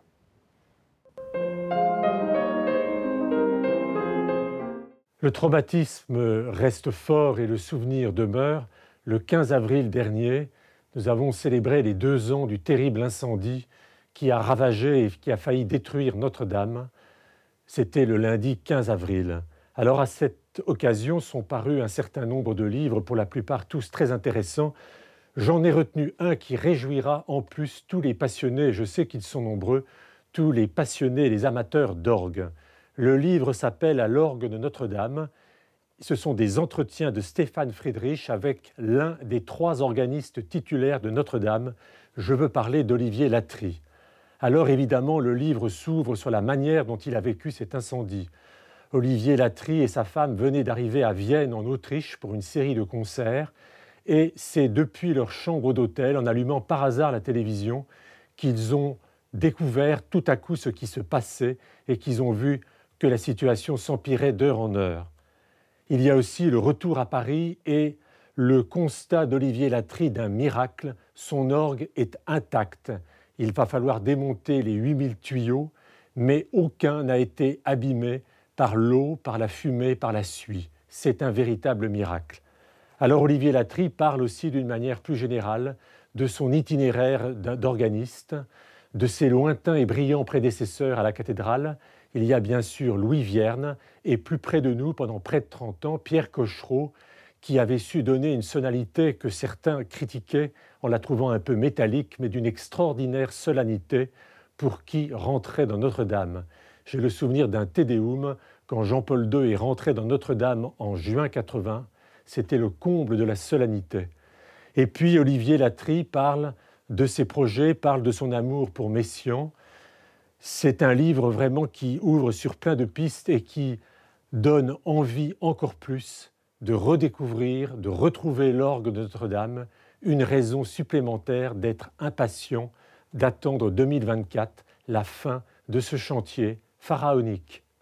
Merci Bertrand pour cette évocation. Nous ne parlons pas assez de musique sur ce plateau. Cela arrive, mais euh, cela fait beaucoup de bien de, lire dans des livres quelque chose qui touche la musique. Ça nous est arrivé et, merci de, cette évocation par cet organiste de ces, ces orgues magnifiques. Ordre, ordre monastique, nous, nous arrivons à votre livre, Père euh, David Marc d'Amonville. Si tu veux la vie, une sagesse monastique pour tous chez Albin Michel. Si tu veux la vie, pourquoi ce titre? Le titre vient de la règle, du prologue de la règle. C'est un, un, petit bout de psaume, d'ailleurs, psaume 33. Si tu, si tu veux la vie, est-ce que tu cherches la vie? Quel est l'homme qui veut la vie? Voilà ce que dit le psaume. Et, donc, euh, Benoît joue sur cette provocation. tout le prologue est bâti dans ce, cette interpellation de qui que tu sois, est-ce que tu veux vraiment la vie? Tu cherches le bonheur? Un petit rappel sur Benoît. Vous avez dit tout à l'heure que vous n'aviez que 15 siècles d'existence. Qui est Benoît en quelques mois et quelle est cette règle? Benoît, de Nursie, donc euh, 6e siècle, euh, c'est le moment où Rome s'écroule. Lui, c'est un Romain, c'est un héritier, c'est un, un cultivé, un homme cultivé, mais qui va accueillir euh, la, vie de, la, vie de, Benoît par Saint Grégoire le raconte, qui va accueillir euh, des Goths, parce que l'envahisseur est là, l'Empire s'est écroulé, les Goths sont autour, et il les accueille au monastère. Et il va faire en sorte qu'un Goth et un, patricien romain puissent vivre ensemble, ce qui est quand même un, espèce de défi. Il me semble que si, la vie bénédictine existe encore, c'est parce que ce défi n'a toujours pas été euh, honoré suffisamment il y a toujours des go à faire vivre avec des patriciens. Euh, notre monde est ainsi fait qu'il y a des disparités incroyables. Mais comment a-t-il rédigé cette règle de Saint Benoît, qui est un peu le, la trame de votre livre, qui commence chaque chapitre euh, à sélectionner des, petites phrases magnifiques Vous verrez, c'est vraiment très, très, très touchant, très puissant. Comment peut-on avoir un génie tel de rédiger une règle de vie qui, a aujourd'hui 15 siècles d'existence? Alors, comme, euh, comme tout moine, Benoît n'invente rien. Il récolte, il ramasse. Il, il, y avait donc d'autres règles qui existaient? Ah oui, oui, bien sûr. Ses prédécesseurs, euh, déjà depuis plusieurs siècles, des, des Jean Cassien euh, et des pères de l'Église, Saint Basile, Saint, Saint Augustin. Enfin, déjà, lui, il a fait un best-of des règles Oui, parce que c'était la façon de faire. On faisait, on faisait une espèce de collector de ce qui se faisait de mieux. Et puis, de temps en temps, on mélangeait les dossiers. Alors, la liturgie qui était en tête passait à la fin. Mais il a limité quand même, il y a combien d'articles? 73. 73, bon. Oui.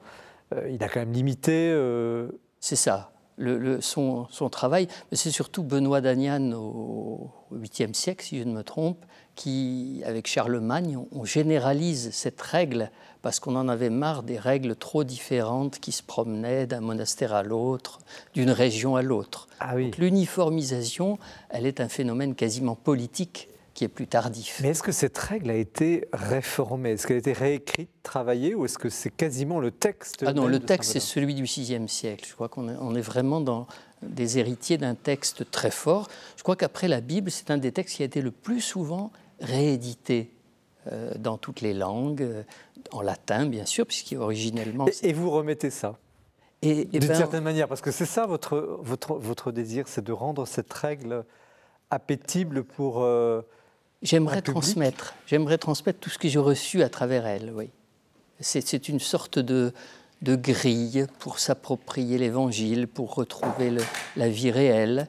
Et, et c'est assez fantastique, la règle de Saint Benoît, mais c'est aussi un peu indigeste parce que parce que c'est écrit euh, dans une autre civilisation pratiquement.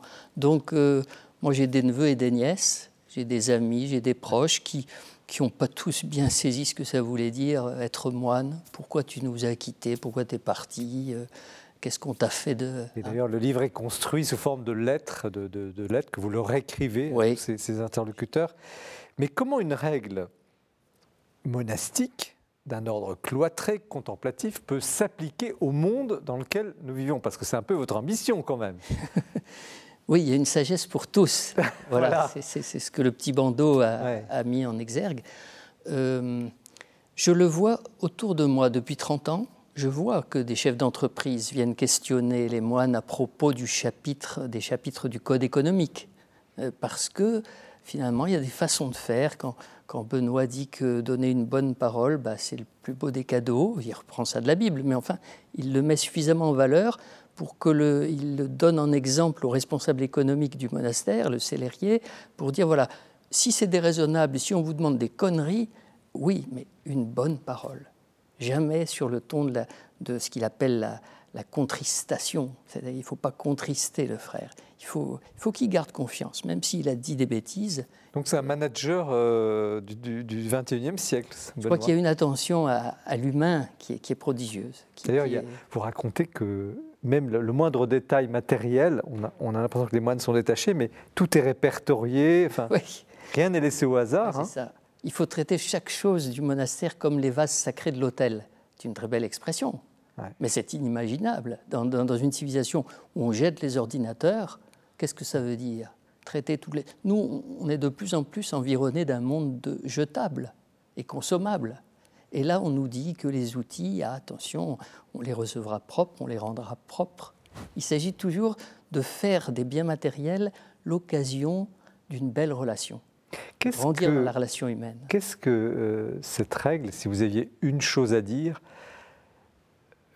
peut apporter aujourd'hui à, à, ce que nous vivons? On a parlé de l'espérance, on a parlé de la vérité. Qu'est-ce qui serait le, le, le, le, sucre, le noyau, l'essence de cette règle aujourd'hui? Ben, Ça rejoindrait l'espérance, parce que ce, que ce dont Benoît essaye de persuader son lecteur, c'est tu es faible, mais cette faiblesse, mais c'est bon. C'est avec ça que Dieu va faire quelque chose. Donc tu as ta place. Et le quisquisès, qui que tu sois, qui, qui, qui, ouvre la règle, est là pour dire ne te décourage jamais. Il y a, il y a une place pour toi.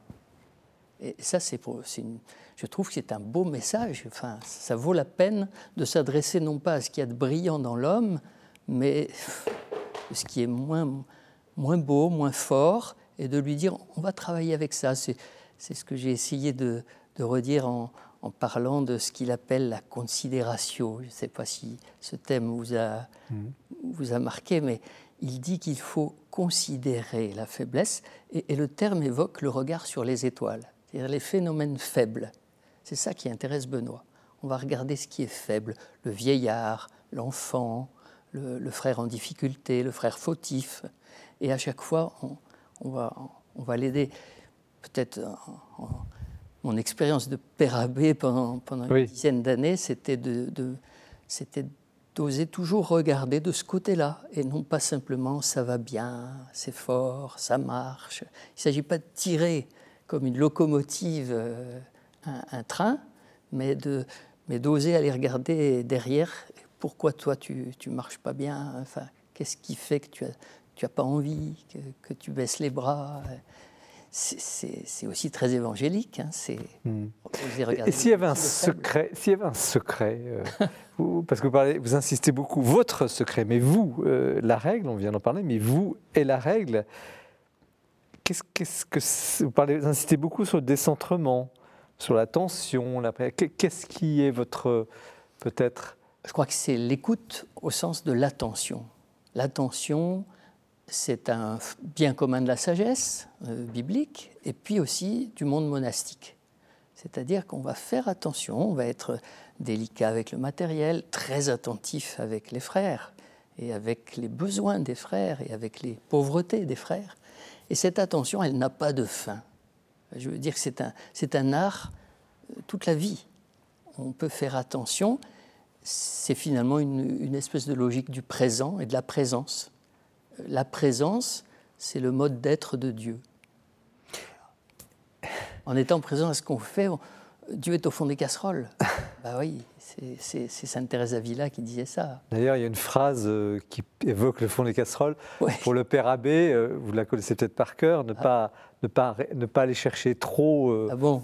pour, pour, ne pas user finalement la personne, quoi, ne pas... Oui, sûrement. Moi, ce que je voyais surtout, c'est que si un bon cuisinier regarde toujours au fond de la casserole, parce que c'est là que ça attache, c'est là qu'il y a danger. Donc, il s'agit bien de regarder au fond.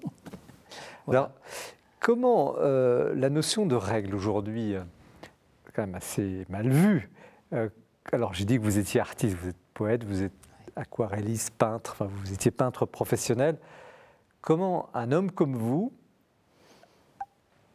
qui a vécu une vie d'artiste aussi pendant une dizaine d'années, si j'ai bien lu, vous racontez aussi une part de votre vie, admet, accepte, se soumet à cette règle? Ça a été quasiment un défi pour moi au début. Je, je dis bien qu'au début, quand je vois la phrase Toi qui prends les armes très glorieuses et très puissantes de l'obéissance, là j'ai vraiment dit à Saint Benoît Tu vas me le prouver. Parce que c'est faux ça. Moi, j'ai, Vous étiez un je suis bagarré depuis dix ans pour être libre, pour n'obéir à personne. La vie d'artiste. Alors, votre quatrelle, fourgonnette, vous racontez ça vous Oui, bah voilà, c'est. Vous alliez faire des expos, vous alliez. Oui, enfin, mais j'avais pas du tout envie d'obéir. Donc, euh, quand j'ai vu ça, je me suis dit, il y a un truc là, il y a, il y a quelque chose qui cloche. Et mais ça m'a suffisamment intrigué pour que j'ai envie d'essayer en même temps, de, de le prendre au mot parce qu'il ne dit pas simplement bah, l'obéissance c'est bien, il dit très glorieux, très puissant, des armes. L'obéissance, une arme. Bon, et, c'est là que le décentrement commence à jouer, c'est que l'obéissance, c'est une écoute profonde. Je ne crois pas qu'on la vive aujourd'hui comme soumission, hein, même si elle a été défigurée en soumission, cette obéissance. Mais ce n'est pas ça, l'obéissance. Dans l'Évangile, Jésus ne parle pas de l'obéissance. Il n'y a qu'un sycomore qui obéit, le vent et la mer. Père Valadier, est-ce que vous, vous êtes dans, un, ordre qui est réputé pour sa discipline quand même, les jésuites? Bon, comment vous, vous réagissez D'abord, on parle de l'obéissance à l'instant, mais surtout au livre euh, du Père. Ben, Saint Ignace s'est beaucoup inspiré de Saint Benoît. Saint Ignace, c'est quelle année alors par rapport à Saint Benoît 6e 1500, 40, ans, 16e siècle. 1000 ans après. À peu près, oui, Calvin. Oui, c'est la même époque, c'est la, la réforme de la Mais bon, Donc 6e siècle et 15e siècle. Mais notre conception de l'obéissance est un peu différente. C'est l'envoi en mission. L'obéissance, c'est d'avoir une mission qui vous est donnée par le supérieur, que vous n'avez pas nécessairement choisie et que vous n'auriez pas, pour lequel vous ne vous sentiez pas nécessairement fait. Je crois que c'est autre chose. Nous n'avons pas une vie de communauté comme les moines l'ont. L'intérêt du livre du Père, c'est justement de, de rendre vivante la vie monastique qui est si éloignée de nos préoccupations aujourd'hui. Et autant le livre de Céline, Céline est, est, un livre qui nous accable, autant je dirais votre livre nous rafraîchit. C'était le sens aussi de euh. cette émission. Hein. On, a pas voulu, on a voulu mixer. Ça nous rafraîchit. non, ne serait-ce que par le style, le style de lettres, ah évite tout pédantisme, vous ne faites pas un, livre dogmatique sur la vie monastique, vous la suggérez à travers une lettre, à travers des lettres. Je trouve ça, c'est très heureux. Hmm. Alors, on est un peu frustré parce qu'on ne connaît pas les réponses. Et donc, euh, on Vous les suggérez quand même. Il, suggère quand même. Ça suggère. Mais non, je crois que c'est une très bonne idée de faire des lettres ah, ça difficiles, très, très accessible. Céline Oyo, la laïque, la femme, la journaliste. Été très touchée par, euh, par votre livre et par cette, euh, cette paternité spirituelle qui se déploie. On a parlé tout à l'heure des, des, pères euh, fondateurs de ces communautés qui ont pu abuser de cette paternité spirituelle. Et là, je trouve que vous en donnez un tout autre exemple à travers cette délicatesse avec laquelle vous, vous correspondez avec vos, interlocuteurs, vos neveux, votre nièce. je, je, je, trouve qu'il y a justement, voilà, il n'y a pas de discours tout fait il n'y a pas de position surplombante, mais vous vous livrez vous-même, et c'est assez touchant d'ailleurs parce que vous vous mettez à nu euh, à certains moments, enfin, c'est avec beaucoup de pudeur, beaucoup. Et on dit que le, moine, c'est monos, c'est celui qui est, qui est unifié. Et je trouve qu'il y, a vraiment ça dans votre, euh, dans, votre euh, discours. Il y a, enfin, discours, je ne pense pas discours, c'est dans votre écriture. On sent, que, on sent votre affectivité qui affleure, mmh. l'intelligence, la spiritualité, mais qui sont comme comme unifiée dans, ce, voilà, dans cette paternité. Et ce qui me frappait aussi sur la paternité spirituelle, qui, qui se déploie dans ces lettres, c'est justement qu'elle ne vient pas euh, donner des, des conseils euh, qui serait un peu... Euh, vous ne vous, mettez pas à la place de Dieu euh, pour euh, vos interlocuteurs, mais vous savez, avec beaucoup de délicatesse, trouver dans le réel et dans, dans les choses les plus quotidiennes le, mystère qui affleure et, le, et le, montrer. Enfin, ça m'a voilà, beaucoup touché. Mais à propos de sensibilité, ça rejoint un peu peut-être le sujet précédent. vous n'éludez pas la question du, désir, la question du corps, la question de, de, la faiblesse, la question de la pureté.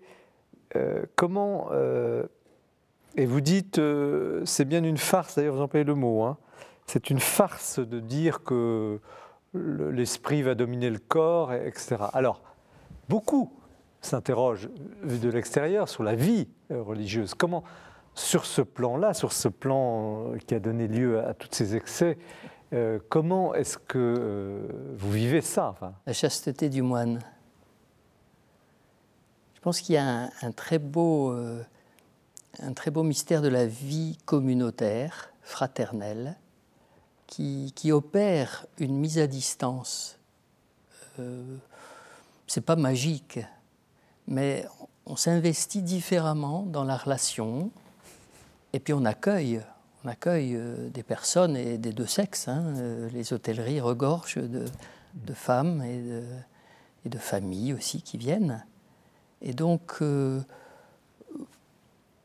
il ne me semble pas qu'il y ait un déficit extraordinaire à ce niveau de la relation parce que on est entouré de cette vie de, l'Église, des, proches et des gens loin de l'Église aussi qui mmh, s'approchent des mmh. monastères volontiers. Et simplement, il y a, une moindre exposition à, la séduction du monde. C'est évident, encore que des journaux, il y en a, euh, Internet est là, euh, mais on essaye de, calmer le jeu, c'est-à-dire de mettre des filtres. Internet, ça s'ouvre le matin à 10 h après la messe et c'est fini à 18 h Donc c'est un créneau quand même assez court ça évitera les, les, je sais pas quoi, des dérapages et des tentations euh, nocturnes.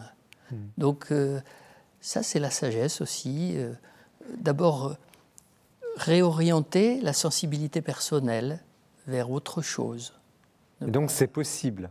Je crois que c'est possible, puis c'est une éducation. Et puis, et puis les, les, proverbes disaient déjà, le juste tombe sept fois et sept fois se relève. C'est-à-dire qu'on ne prétend pas avoir la solution ni non plus être sauvé pour toujours. Il n'y a, pas de problème classé pour toujours. Mm. Mais il y a une moindre peur de ces mm. problèmes et il y a une parole. Souvent, c'est la sagesse de Benoît, c'est de dire bah, tout ce qui fait problème, l'important c'est d'en parler, d'oser ouvrir la bouche avec, avec son père maître, avec son père abbé ou son père spirituel. Donc ce rôle de la parole, il est, il est mm. fort. Alors, il y a quelque chose aussi de très marquant, euh, vous parlez, c'est très amusant d'ailleurs la façon dont vous racontez ça, le, brevet d'incompétence. C'est-à-dire qu'il faut quasiment euh, ne pas être super professionnel en rien et on vous demande finalement de vous livrer tel que vous êtes dans votre vie monastique, la, vie fraternelle, vous venez d'en parler. Euh, mais à travers ça, la question de l'échec, parce que à travers le livre précédent, on a vu qu'on on a vu des échecs magistraux. Or là, il y a une sorte d'humilité, de modestie par rapport à, ce qui peut effectivement ne pas marcher dans l'Église. Et, vous, n'éludez rien de l'échec. Non, parce que l'échec, c'est... Hum, ah, je ne sais plus le nom de l'auteur, bien connu, Marcel Legault. Voilà, Marcel Legault qui disait euh, l'échec, euh, c'est le plus grand dénominateur commun de tous les hommes. C'est vraiment ce qu'on a tous dû reconnaître et traverser. Et, donc si on n'arrive pas au monastère avec son échec, Mais alors, qu'est-ce qu'on va mettre en commun? Mais c'est très important pour euh, nos amis, merci d'être toujours avec nous jusqu'à la fin de l'émission, qui nous regardent, parce que cet échec, ils le vivent dans la vie. Dans la vie de tous les jours, on, on, on patauge Ouais. dans, dans l'échec. Enfin, pas tout le temps, mais on voudrait nous faire croire, et vous l'avez très bien énoncé, Père Valadier, euh, que, que la société est maléfique et que tout... euh, ben non. Alors, vous rappelez cette dimension-là, on vient de le voir aussi de façon dramatique à travers ce livre précédent. Parce que le moine qui s'imaginerait faire quelque chose d'utile et, de prier 4 heures par jour à, à 100% de sa capacité, mais il est complètement fou, il n'existe pas celui-là. Si, si en priant 4 heures par jour, il n'est pas obligé de regarder son néant, alors euh, voilà, forcément qu'on se découvre minable dans cette expérience même de la présence à la prière. On dit des psaumes et à la fin du psaume, on se dit, mais j'ai- tiens, j'y ai pensé à rien. J'étais là en train de me soucier pour ceci, cela. J'ai pensé à rien. Alors on dit, tiens, je vais penser la doxologie. À la fin de la doxologie, on se relève. J'ai pensé à rien. C'est quoi la doxologie? C'est gloire au Père, au Fils, au Saint-Esprit. Euh, ça, c'est le, le, le Mais bon- quelle est la leçon de ça? Parce Ben- que justement, vous, vous ne restez pas annihilé par cet échec. Non, Et c'est c'est le bon génie de Benoît qui dit on se lève pour la doxologie et on s'incline, c'est-à-dire on met son corps en mouvement. Donc on change et on repart. Eh bien, eh ben, la prochaine fois que je m'assierai pour dire mon psaume, je vais être un tout petit peu plus motivé. Mais c'est aussi une leçon de vie, Père Valadier? Pardon? Est-ce aussi une leçon de vie, cette sagesse, Ah, cette gestion de l'échec? oui. Certainement, ça je crois qu'il y a une grande sagesse d'ailleurs. Euh, on, on le voit très bien dans, dans- dans le livre. hein. Euh, Ce qui m'a frappé dans ce que vous avez dit tout à l'heure à propos de la règle de Saint-Benoît, c'est qu'il ne prétend pas faire du renouveau. Pour il ne prétend pas innover, il ramasse toute la tradition et il la change par le fait même qu'il l'a. Et je crois que c'est ça le véritable euh, renouveau. Moi, je suis frappé par exemple dans le cas de Saint Ignace. Saint Ignace ne prétend pas réformer l'Église. Il va s'appuyer sur ce qui est le plus pourri dans l'Église pour le faire bouger, c'est-à-dire le pape. à Parce que la papauté à l'époque, ça n'était quand même pas brillant. Euh, bon, on va s'appuyer sur lui pour l'obliger à regarder les païens, à regarder les nations, à se transformer. Je trouve ça d'un coup de génie. Ça rejoint ce que vous dites sur l'échec. C'est qu'on prend ce qui est le plus pitoyable pour essayer d'en tirer le meilleur. Là, vous, vous rejoignez quelque chose qui est très important pour moi, qui est la leçon, de, la leçon centrale de l'Évangile, c'est le reniement de Pierre. C'est-à-dire qu'il n'y a pas un évangile qui fasse l'économie du reniement de Pierre. C'est l'imprimature papale. Vous voyez? Moi, qui suis tout en haut de la pyramide, j'ai fait ça. Ça veut dire que tous, vous pouvez y aller. Parce que vous ne ferez jamais pire que moi. Alors, merci. Malheureusement, on passe un moment merveilleux, mais le temps va trop vite ce soir. Euh, deux petites questions pour finir, parce que c'est des très beaux passages. L'un sur la prière, l'autre sur la joie. Alors sur la prière, vous, vous avez une anecdote magnifique. Vous prenez l'image d'un chalutier, parce que vous avez des origines bretonnes, je crois, qui, qui essaie de s'approcher. Alors racontez-nous en, en- en deux mots. c'est- Qui- dit ce qu'est la prière. liturgie de, de- de Toulouse qui employait ce- ce- cette image. hein. Il nous avait dit la prière, c'est quoi? C'est le chalutier qui revient au port et, et le premier marin qui s'approche envoie le, le bout, la corde autour de la bite d'amarrage et on tire de toutes ses forces. Eh bien, c'est pas le quai qui vient, c'est le chalutier qui, qui se rapproche doucement de la côte. Ben, c'est ça. Prier, c'est Et qui va de droit des moteurs avant, c'est moteurs pas Dieu arrière. qui il change, il reste immobile. Oui, alors on, on met les moteurs en tous sens pour stabiliser le bateau et tout ça, mais toute l'activité de la prière, c'est se rapprocher de cette volonté de Dieu, de, de- de cette de ce qu'est, permanence, de ce qu'est, de ce but. Oui, oui, c'est ça. Et un, un- un dernier mot, et je vais vous poser la question à tous les trois, et ce sera le, le mot de la fin, sur la joie. Parce que vous, vous insistez aussi sur, euh, sur le rire, qui n'est pas la dérision, Ouais. qui n'est pas la dérision, le rire et la joie. Et je crois que ce soir, je n'ai pas besoin de mots pour euh, dire, malgré euh, la gravité de certains sujets, qu'il y a quelque chose qui, qui vous anime au plus profond. Alors cette joie, comment pourriez-vous bah, la dire à, à ceux qui nous regardent et, et- et- et- et- et en cette période quand même si difficile que nous traversons? Ce qui me, ce qui me- Comment donner de Ouais. l'espérance Comment vivre, goûter cette joie quand justement on pense qu'elle n'est plus possible? Alors je pose la question à chacun et, et vous, euh, voilà. Pour moi, la joie, c'est ce qu'on peut donner sans la posséder. Personne ne possède la joie. Il la reçoit au mieux au moment même où il la donne, mais personne ne la possède. Et donc la joie, c'est cette espèce d'élan qui vous fait dépasser vous-même pour aller vers un autre, pour aller vers les autres. Et on est capable tous. Père? Oui, moi je me méfie un peu du mot joie, parce que la joie, c'est ce qui vous arrive sans que vous ayez cherché à la trouver. Elle vous vient dans la confiance. Euh, c'est un surplus, hein, comme la beauté, c'est un surplus. Vous ne pouvez pas la gagner à coup de chèque, à coup de, n'est-ce pas, de, de forceps. Elle vient ou elle ne vient pas. Faire confiance dans la vie, c'est ça? Céline Noyau. Je dirais que la joie, elle est au fond de toute chose. C'est un peu l'espérance chrétienne. Et je repense à cette phrase de Paul Baudiquet qui disait L'éternité, c'est la profondeur heureuse de l'instant présent. je pense que c'est tout notre travail, c'est justement d'aller retrouver cette joie au fond euh, de l'instant et dans le réel. Merci. Merci, euh, merci à tous les trois. Merci David Marc d'Amonville, Père David, Frère David. Si tu veux la vie, une sagesse monastique pour tous chez Albin Michel. Merci Céline Oyo, La trahison des pères, emprise et abus des fondateurs de Communauté Nouvelle chez Bayard. Et merci Père euh, Paul Valadier, ce qui nous fait tenir en temps d'incertitude l'espérance vive. Je crois que ce soir c'est chez MAM. On a vécu quelque chose de cette espérance vive, on a essayé de vous la partager. Euh, merci de votre attention, merci de votre fidélité. Vous retrouvez l'émission sur les sites internet de KTO, évidemment, de la Procure et du Jour du Seigneur. Et puis nous nous retrouvons dans un mois avec la même passion pour le livre. Et merci de soutenir le livre, les éditeurs, les libraires, c'est très important. Les auteurs, évidemment. Bonne soirée.